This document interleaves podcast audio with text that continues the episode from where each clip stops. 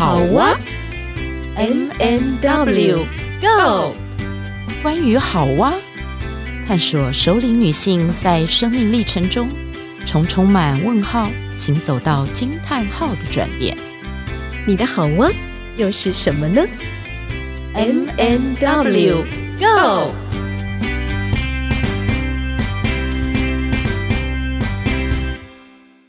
亲爱的听众朋友，大家好，我是 M 马德琳，很开心又到了我们 M 点 W Go 的节目喽。嗨，我是 W Witch，今天这一集呢，我们还要延续前面几集的话题。是的，对，现在我们都是好媳妇之丈母娘及外婆篇来喽，来打招呼。我是外婆，我是丈母娘。今天丈母娘跟外婆都穿着长长的裙子，真的都有那个 那个味道。好，今天这一集呢，其实我们针对的那个部分是我们的首领新挑战，就是也是一个新的学习，因为我们从孩子离巢到成为丈母娘，然后做那个假日外婆，对，所以呢，我们想要来请两位来跟大家分享一下。因为也许我们听众也有很多人孩子准备，对，可能要准备要你也要当丈母娘的这种心情。对，我们想要请大家，你们谈的是你怎么样子从自己是一个妻子，然后到把女儿嫁出去。那在这个嫁女儿这个过程里面，你会给女儿送什么样的礼物？这个礼物也许不是具体的哦，是你怎么样在这个过程里为女儿做那个准备。嗯，两位哪一位可以先跟我们说说？哦，好，那我是新手丈母娘，我先说好了。嗯，其实在这次我女儿结婚的那个过程当中，其实也没有很多的东西啦。但嗯，我记得我那时候我结婚的时候，我妈也什么东西都没有给我，但她给我一条项链。然后那条项链呢，她跟我讲说是我妈生我二姐的时候，我爸给她的。然后我就心想说，那应该是要给二姐啊。那为什么是给我？那因为我我也是我们家第一个嫁的女儿。然后我妈就说，因为我现在也没有什么钱，也没有什么东西，那我就把这条项链给你。但是我其实并没有把那条项链再传给我的女儿，因为我在我结婚的时候，我自己也买了很多项链，因为我们那时候那个黄金超便宜，对，一两才一千二嘛，对不对？现在是六千多嘛。对，我就跟我女儿讲说，你都不用买黄金了，以前我都帮你存好了。我就叫他从我里面去选，然后他就选了一个版型的那个项链，但那个项链戴起来有点像微笑，是我当年我很喜欢的一条项链，因为那时候很便宜，所以大家会常戴黄金在路上走来走去，没有关系。有，我我那时候有啦，我有我有，因为就觉得很便宜啊，小小啊那下面的对吧？现在不能了啦哈。那时候就常戴，然后我女儿她有选那一条，哦，我觉得嗯很好，选这一条非常好。然后因为我看了讲纲嘛，然后我想说，嗯，那我到底要给孩子什么东西？那时候我在想说，对啊，微笑。啊，我刚才不是在前面几集我有讲说，笑笑的去面对，就是你对人生的一个态度，就笑笑面对。那其实我这个女儿她也很爱笑，她是一个很爱笑的女儿。我就记得那时候我们就问她老公说，你为什么你会喜欢我们家女儿？她到底哪一点让你迷上的？她老公就说，因为她很爱笑。然后我就觉得，对笑这件事情，对每个人的人生，我觉得蛮重要的。嗯，我就觉得，哎，对，那那条项链是我送他的，然后我也觉得这样子微笑的项链也很棒。我觉得那也是一个，是一个很棒很棒的象征。对对对对。然后，因为我觉得有些东西是我们赋予它意义嘛。那也很谢谢你们今天请我们来，然后我也想到，哎，对对对，那这个我也可以送给他。那其实我想你们知道我今天来录，他说你要录什么？我说。我录好以后，你去再听。对，我其实很期待，他也能够听到我们给他的祝福，这样子。嗯，所以其实刚刚 Rose 讲到了一个是具体的，好，那个黄金项链。可是刚好因为黄金项链的那个微笑，其实他已经把精神的意义都传递了。嗯，美女呢？我想物质的东西比较没有像 Rose 这样子的有一个代表的含义，但是我觉得我给孩子的是那种。看不到的那种教育，他们就是独立自主的个性，独立自主的态度，让他们可以知道如何去面对自己的人生，去掌握的那个部分。嗯，所以这是我在教育当中、生活当中传递给他们的东西。自己的人生自己掌握。嗯，是的，因为跟美女的那个历程哦，然后我以前我看他每一次我跟他就是一起带着孩子出去的时候，然后很特别，因为他那个小女儿个子特别小，然后我都觉得她很需要人保护，可是呢。他都很安心哎，他就常常就是一个人走在前面，然后那个小小的小孩子就一直跟着跟着，然后或者是如果孩子走在前面，我就看那个孩子走到路口的时候，他就会停下来转身等着妈妈。那我看着他这一路，我就发现说，他刚刚在讲的那个部分好像很简单，可是其实很不容易，就是他从小就培养孩子独立自主的这一件事情。我我觉得他做了很多，呃，这是身教。对，嗯，你也有两个女儿，是，嗯。说说吧，说说，我还没有嫁女儿呢。但是我想说的是，那个你两个女儿现在都不在家，是你你怎么给他们一个准则？那个精神准则是什么？我觉得就是凡事尽力就好，但是这个尽力当中，你一定要有责任感，你要对得起你自己，你也要对得起别人。然后我觉得后面那个就是说不要太用力。哦，刚刚我一想到 Rose 之前有谈到了一个。就是那个问心无愧有没有？嗯、无愧于天地这件事情，哎、嗯，这个精神的那种口号之类的，我试着说说看好了。因为我觉得养不愧于天，福不愧于地，那是在于自己的感受。我不能说别人怎么样子。那现在孩子他们也很都很独立，他他们的思想也都是很很个别的。我常常会觉得。这个就是在你自己的心里的内在，就是你觉得这样子 OK，那就是 OK 了。你没有伤害到对方的状态之下，你觉得你做到这样子啊，我没有愧对天地就好了。我觉得这个就是一个没有答案的答案。我觉得这是答案都在自己的心里，所以这个就是会很宽。所以就是你这样子讲的时候，那孩子他就会跟你解释他的养不愧天，福不愧地的东西是什么。或许我跟他的是不一样的，那只是一个词，但那个词我怎么看待，他怎么看待，我觉得那是一种彼此的尊重吧。我觉得这样子就可以从这里面去找到我们彼此可以认同的东西。当然，我也可以表达我的想法，那孩子也可以表达他的想法啊。那或许我们是不一样的，我们差异性很大，但我们就是尊重彼此，只要没有伤害到对方，我们都可以尊重。因为我觉得有时候我们给孩子的一些精神理念，他们非得是在自己的生命经历、生活经历当中，嗯、他才会慢慢的去体会。但是能够体会多少，我相信我们彼此的那个历练不一样。其实我们是一个注重礼貌的家庭，从我的原生家庭开始，我也传承给我女儿。但是有时候，因为每个人都有不同的个性，所以在要求他们礼貌的时候，我并没有用一个比较高压的方式，不像以前我的长辈对我的方式。但是小时候他们看到人，因为比较害羞，不好意思去打招呼。后来我大女儿前阵子就回馈给我，她说：“妈妈，我觉得教我们礼貌这件事情，以前我没办法体会。可是后来呢，就是在这个上班的公司当中，她的主管跟她的同事给她很大的回馈。她说：我真的觉得你很有礼貌，你不管对客人或者对同事，觉得让我们都觉得很好，而且是非常得体的。嗯，所以你看，我们真的是好媳妇、好妈妈，我们都用身教，然后让孩子自然而然的，就是出了社会以后，所有的这些都用得上。那等一下哈，因为我们今天还有一个很重要的议题，就是那个外婆。哎，对，大美女因为有两个外孙了，一个女生，一个男生，这样子。你知道，我记得我干儿子生孩子的时候，我就打电话给我那个好同学，他一接电话我就说阿嬷，之后他就跟我说，你干嘛叫我阿嬷？你也是阿嬷，阿嬷，阿嬷，阿嬷。然后我就吓到，我就想。他是不想当阿妈吗？然后我觉得那个突然间升格哦，那个很惊吓。那大美女要不要说一下？我觉得你形容很惊吓，真的很传神。对 对对，大美女女，我我不惊吓哎，我觉得我好喜悦哦。嗯、我或许我的个性那种，我觉得应该讲说我比较骄傲吧。我觉得骄傲的部分是说，我说我是外婆的时候，他们就说啊，那么年轻就当外婆了，我就觉得好开心哦。就是年轻的外婆，嗯，外婆也是可以很美丽的，啊，外婆也是可以很很俏丽，对，啊。那外婆要不要带孙？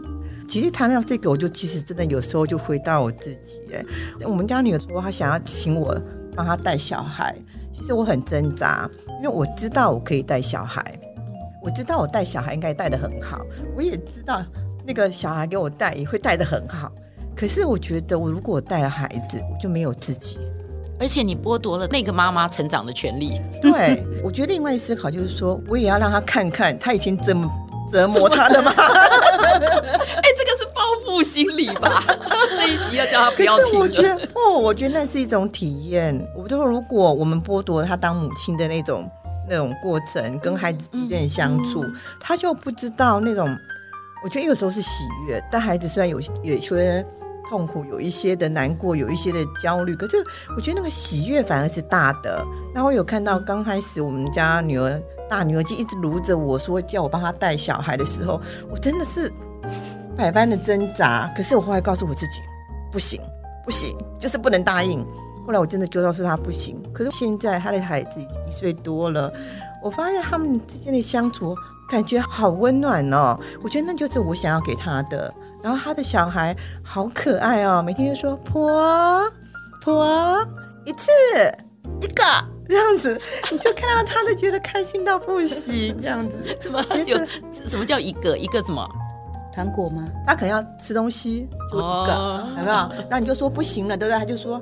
一个，就是再一个就对，一个就好了，心都融化了。对对对，所以就觉得那好开心。我觉得深深的有点替女儿觉得开心，反而对她来讲是很大的成就感。嗯，嗯，我刚听到大美女跟她的女儿之间，我觉得她有画立一个很好的界限，嗯，这样反而是给女儿很大的祝福。嗯，对，我觉得界限真的很重要，然后每个角色也很重要。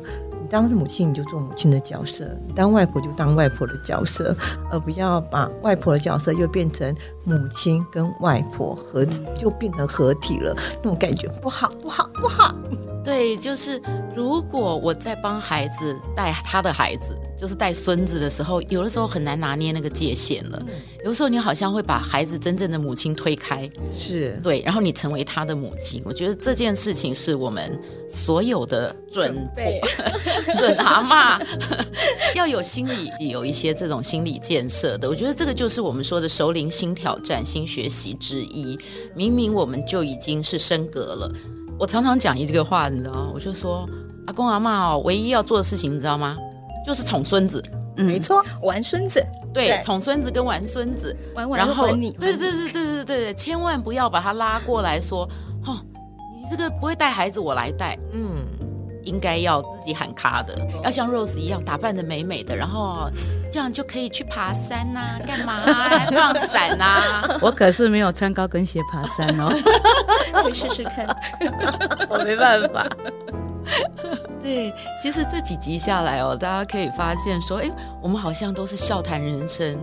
其实我们真的要讲起来哦，几天几夜也讲不完。对，然后我们真的是好为难，就是要控制在大概三十分钟之内要谈一个 一个话题。那所以就会发现说，好多故事其实我们并没有讲到。是，那我们每一集上架的时候，我们就会标注某人。